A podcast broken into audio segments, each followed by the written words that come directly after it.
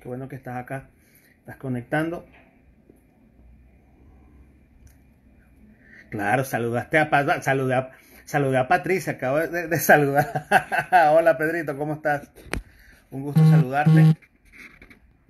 Vamos a, voy a ir, estoy esperando que, que Juliet me confirme para invitarla a que hagamos esta, hacerle la, una, una entrevista. Juliet Chevalier.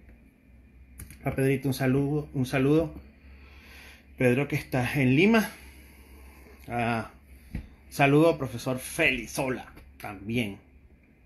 Esta actividad es un experimento que estoy haciendo, eh, por eso van a ver que van a encontrar fallas de luz probablemente, porque la idea es, eh, es, probar eh, un formato un poquito diferente para que de alguna manera nos conectemos a muchas personas que están haciendo cosas muy agradables, no solo en Panamá, sino en la región. Ah, gracias, qué bueno que te gustó, que te gustó el webinar. Qué bueno. Oh, el esfuerzo fue gigante. Eliesa se batió una a otro nivel para que saliera chévere. Así que esa es la idea. Un saludo a Santi que está conectado. Creo que tú estás en La Coruña, Santi. Es así. En España, no sé cuántas horas de diferencia. Así que un abrazo gigante porque te hayas conectado. Miren, les voy a comentar de qué, de qué va esto. Esto es, va a ser una entrevista, eh, un formato express. Es decir, no, no, no está pensado para que sea algo largo tampoco va a ser algo que vamos a hablar del COVID-19, no, no, no, no es la intención, no es la intención, la intención es que eh, yo me he dado cuenta con el tiempo de que tengo la suerte de conocer gente realmente muy chévere, gente muy cool. Ah, saludo a la Coruña, España, tío. Eh, y, y, quisiera como, como poder compartir con ellos y usualmente tengo conversaciones muy agradables. O sea, me suele suceder con bastante frecuencia cuando hablo con mucha gente en general, que se dan buenas conversaciones, aparecen buenos libros, buenas ideas, buenas, y digo, o sea, vamos a compartir eh, y déjame probar un, formato que, no haya que tener que estarse registrando o descargando Zoom o súbete aquí, no, sino que es un formato ligero y por eso es este experimento. Este experimento lo que busca es eh, acercar, acercar a las personas, acercar a la gente a, a una experiencia diferente y que conozcan a muchos líderes y muchas líderes que yo creo que, hay en la región que hacen un trabajo genial y que no necesariamente eh, son influencers o no necesariamente son personas, eh, digamos, de medios o que están constantemente en los medios. Entonces, ese, esa es la idea y ese es el origen de, de, esta, de esta transmisión que la titulé Nómadas o Nómadas. El nombre es Nómadas. Pero les explico, Ajá, exacto. Es un producto mínimo viable. No, no he querido invertir nada. Tan solo le pido ayuda a mis amigos. Le pido ayuda a la gente de Liesa. Le pedí ayuda a la gente de Darien. A Proces, que pues está por ahí conectado. O sea, yo lo que he hecho es, estoy buscando es como conectar gente y tener un espacio de al menos 15, eh, 25 minutos y mostrar un lado diferente de gente que va a tener dos características. Eso sí quiero. Les voy a explicar breve mientras, mientras se une eh, eh, Juliet, eh, cuáles son las características de las personas que quiero invitar y, por qué las estoy invitando y qué significa nómada. Nómada, yo estaba haciendo un ejercicio, todos los días yo, tengo un reto ahorita, que tengo como cuatro gatos que me siguen, pero no importa, yo voy a persistir, que es que todos los días comparto una herramienta de creatividad y de innovación. ¿Por qué? Porque yo creo firmemente que en los próximos meses todo va a regir básicamente en tres palabras. Es una opinión muy personal. Recuerden que yo no soy, yo no soy. Eh, ah, perfecto, gracias, gracias, gracias. Sí, siempre necesito impresiones. Yo siento que de alguna manera nuestros pensamientos van a girar en tres grandes cosas. Eh, salud, por definición, aquí hay pánico y terror por un tema de salud, porque cualquiera, nadie está inmune a que le pase algo. Eh, finanzas, yo creo firmemente que el tema de finanzas va a ser bastante fuerte y relevante. E innovación.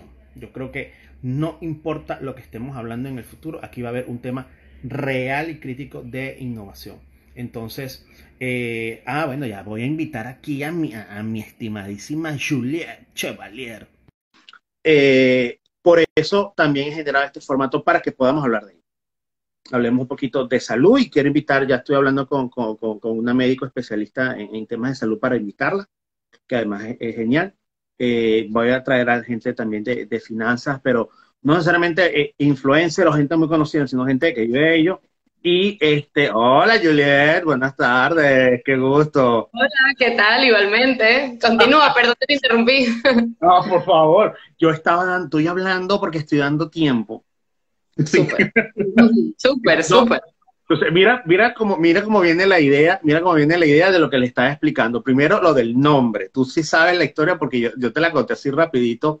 Buenísimo, sí. Por chat, porque yo estaba buscando, estoy, tengo un reto que el Reto Creativo 60, tengo como cuatro vatos que me siguen, pero no importa, yo insisto, Julie, en que la gente tiene que hacer eso, porque yo les decía a, mis aquí, mis super early adopters que me están escuchando, de que hay tres cosas que son fundamentales en los próximos meses. Es como una opinión simplificando.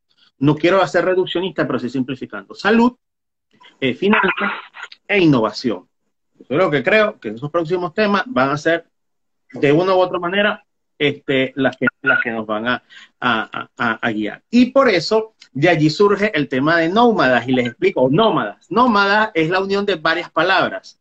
Es la palabra de know, conocer, y van a notar que las personas que estoy invitando para acá, o que pienso invitar todos estos jueves y eh, martes y jueves, es gente que conoce. Algo muy bien, no importa qué, no, no voy a entrar en detalle de eso. Entonces de allí viene que conoce. Now, el now, el NOW es de ahora, porque yo siento que estas personas que conocen tenemos que escucharlos ahora. Y, eh, y el mm, eh, porque de alguna manera tienen como un cablecito suelto, así como uno que tiene una forma diferente de ver las cosas y que hay que escuchar. Y nómada porque tenemos que hacer sitio y construir y hacer.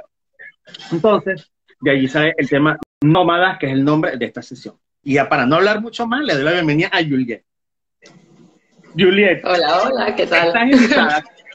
¿Qué, quieres que, ¿Con qué quieres empezar esta, esta entrevista? Si te, si te preguntase algo, ¿qué te gustaría que te preguntase?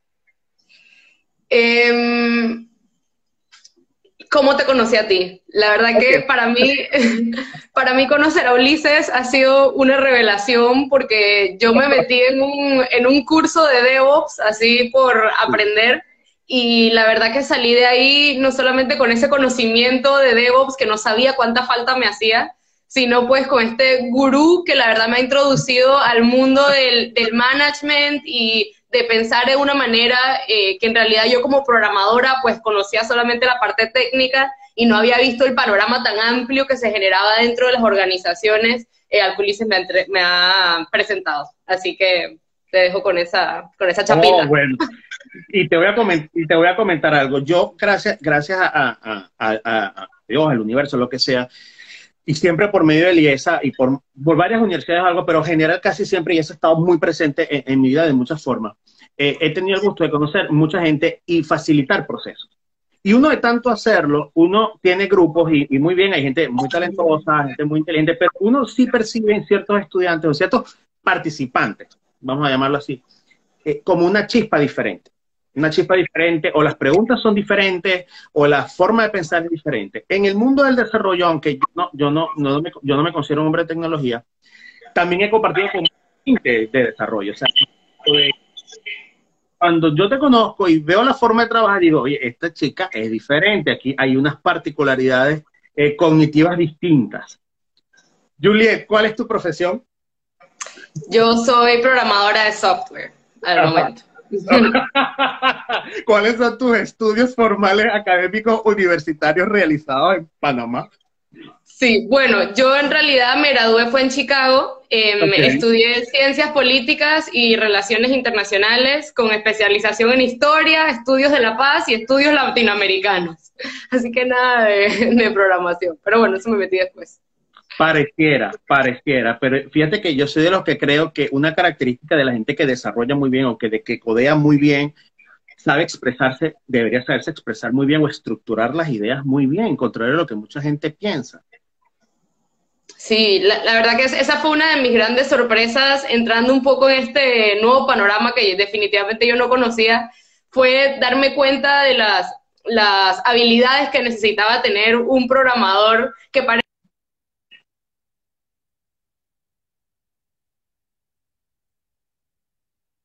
de, de trabajar en conjunto y de portarse con otros desarrolladores. Es una un trabajo mucho más social y mucho más eh, dependiente los unos de los otros de lo que yo realmente eh, había concepcionado antes de meterme en este mundo.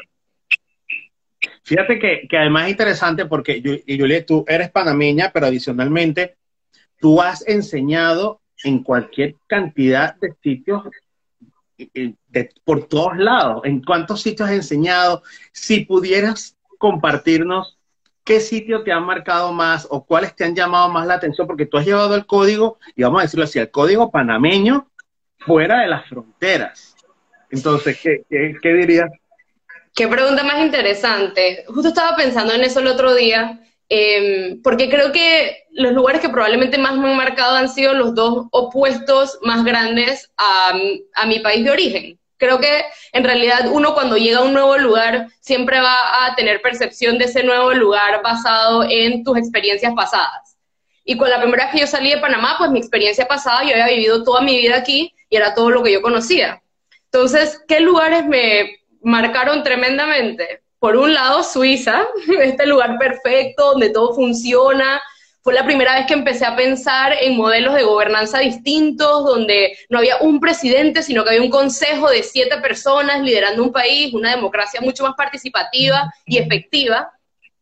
Y por el otro lado, un lugar como Nigeria, donde, donde uno entiende, desde que entras al aeropuerto te están pidiendo coimas, no te dejan pasar si no, puedes, si no te estás dispuesto a pagar, a hablar, se, se va la luz cada par de horas, entonces, me, dio mucha perspectiva, por un lado, de todo lo que nos falta y, o el potencial que podemos tener, y por el otro lado, a dónde podemos llegar si realmente permitimos como que la cuerda floja y, nos convertimos en ciudadanos eh, indiferentes, que muchas veces da ganas, porque obviamente eh, cuando las cosas pasan muy repetitivamente, eh, nos frustramos y decimos, ah, no importa, yo no puedo hacer nada pero justo en ese momento es cuando le abrimos la puerta a la deriva y a que y a realmente pues la perdición de corrupción y, y ya las miles de consecuencias que eso trae, ¿no?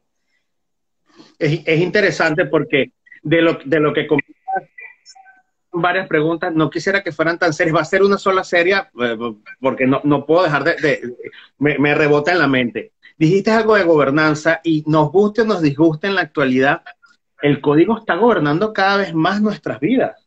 O sea, si, más allá del tema salud y más allá del tema, lo que haya, el código y la digitalización ya abordó lo que a los espacios que prácticamente no, no se pensaba.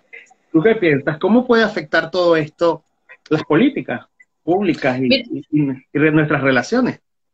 Mira que es muy interesante esa pregunta porque estaba leyendo un artículo el otro día que hablaba sobre las diferencias entre los net states y los, y los nation states, es decir, los estados-nación.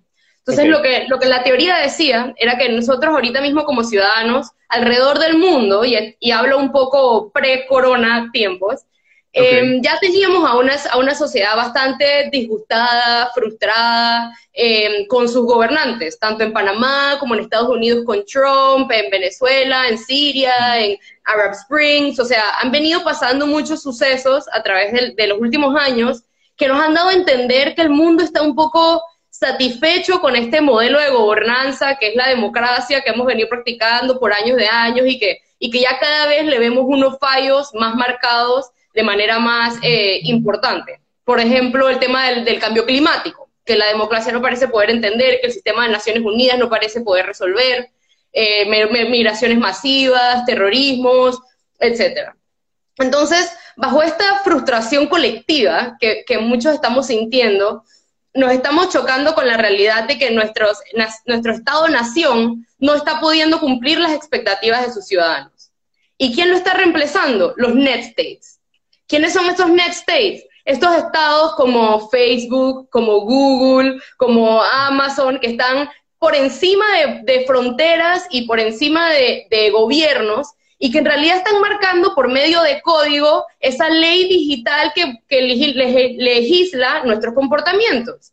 El, por ejemplo, el hecho de que existan los likes hace que yo me tome más selfies, me tome los selfies en unas montañas, me eh, con mis amigos nos pongamos eh, disfraces para las cenas de Navidad, por la foto y no sé qué. Entonces, poquito a poquito, ese código que están escribiendo personas muchas veces en San Francisco, muchas veces hombres blancos de China o de India, están rigiendo el comportamiento de niñas, niños, eh, humanos, personas a, todo alrededor del mundo y muchas veces sin, sin real estandarización o, o regulación sobre estos features que están creando estas compañías.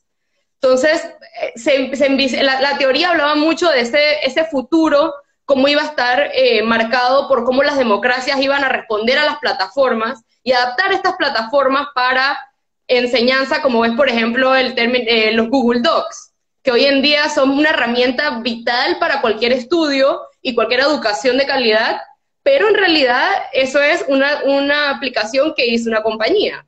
Entonces, ¿hasta qué nivel, qué cosas pregunta Google, qué cosas no pregunta, qué cosas nos deja hacer, qué cosas no? Y cómo eso entonces va afectando nuestro comportamiento y, nuestros hábitos, ¿no? Como sociedad.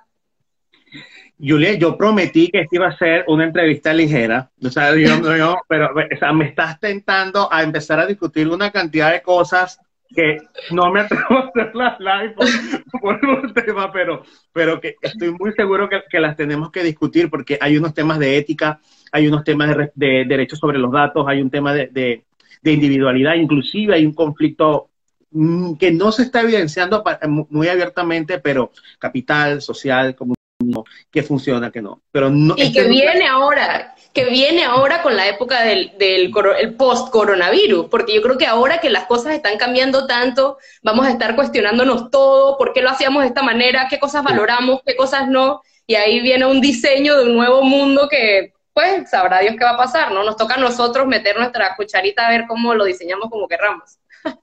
Sí, total, total. Mira, y te, te voy a comentar algo. En, promesa a la, a la, oferta de valor que hice, no voy a seguir profundizando. Me estás tentando. Por eso es que este, este, al no haber, al no haber una, una, un índice o una entrevista estructurada, miren, las preguntas que yo les estoy haciendo van surgiendo y ya me van comentando. No, yo no, yo no, yo no he preparado nada con Juliet porque la idea es que esto sea lo más empírico posible. Juliet, ¿qué estás leyendo ahora? ¿Estás leyendo algún libro? Claro. Eh, ahorita mismo, ahorita me estoy leyendo eh, uno que se llama Humans, te debo el autor, em, pero es Humans, How We Fucked It All Up. Y es justo un poquito este, este tema de, de, cómo fuimos poquito a poquito agarrando un hábito que sí por aquí, otro hábito por allá, y cómo se volvió de repente colectivo y cómo de repente trascendió fronteras y cómo ahora es que tan institucionalizado que ni lo pensamos dos veces y marca muchos de, nuestros comportamientos que a veces son contraproducentes para el objetivo que realmente eh, queremos lograr. Está muy interesante. Ok.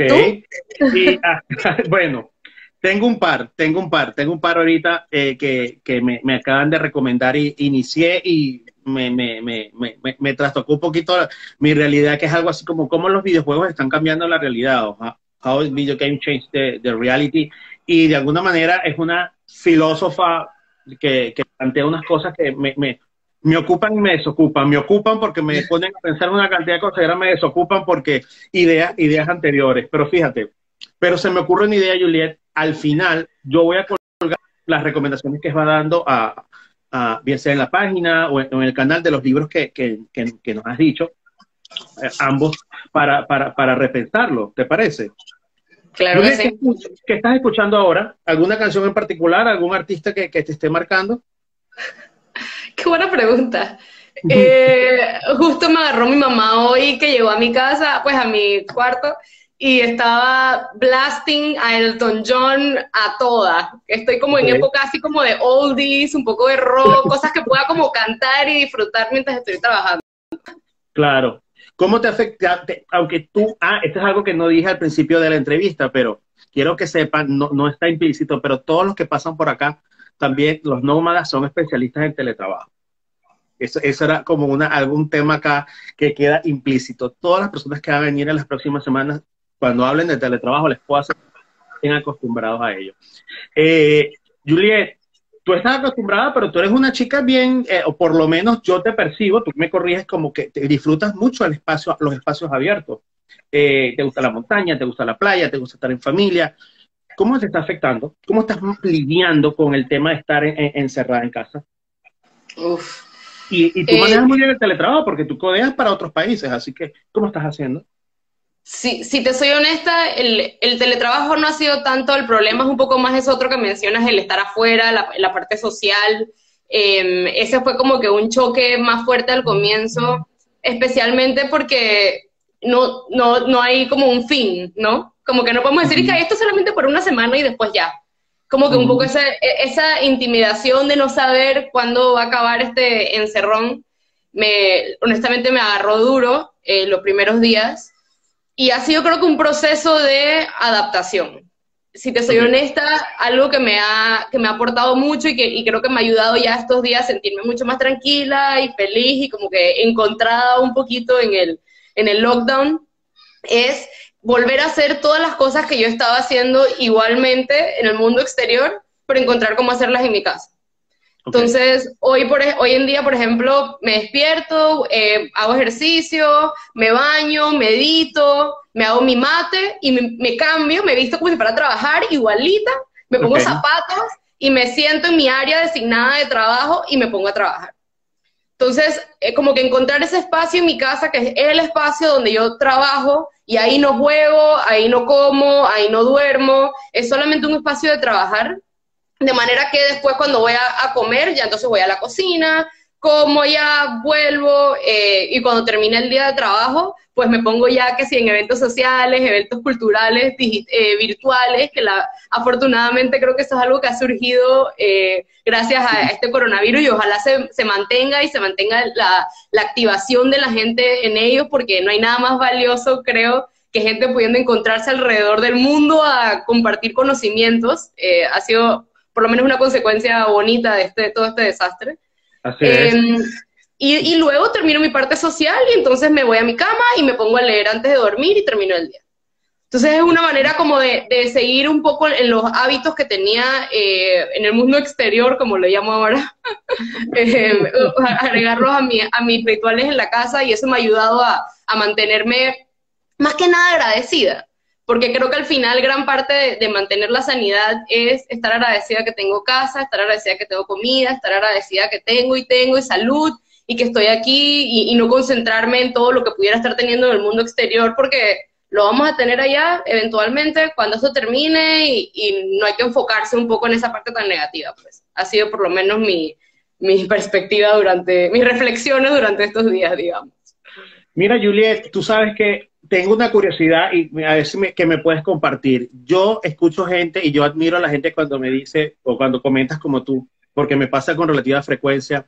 Este, voy a meditar y medité y ¿cómo meditas?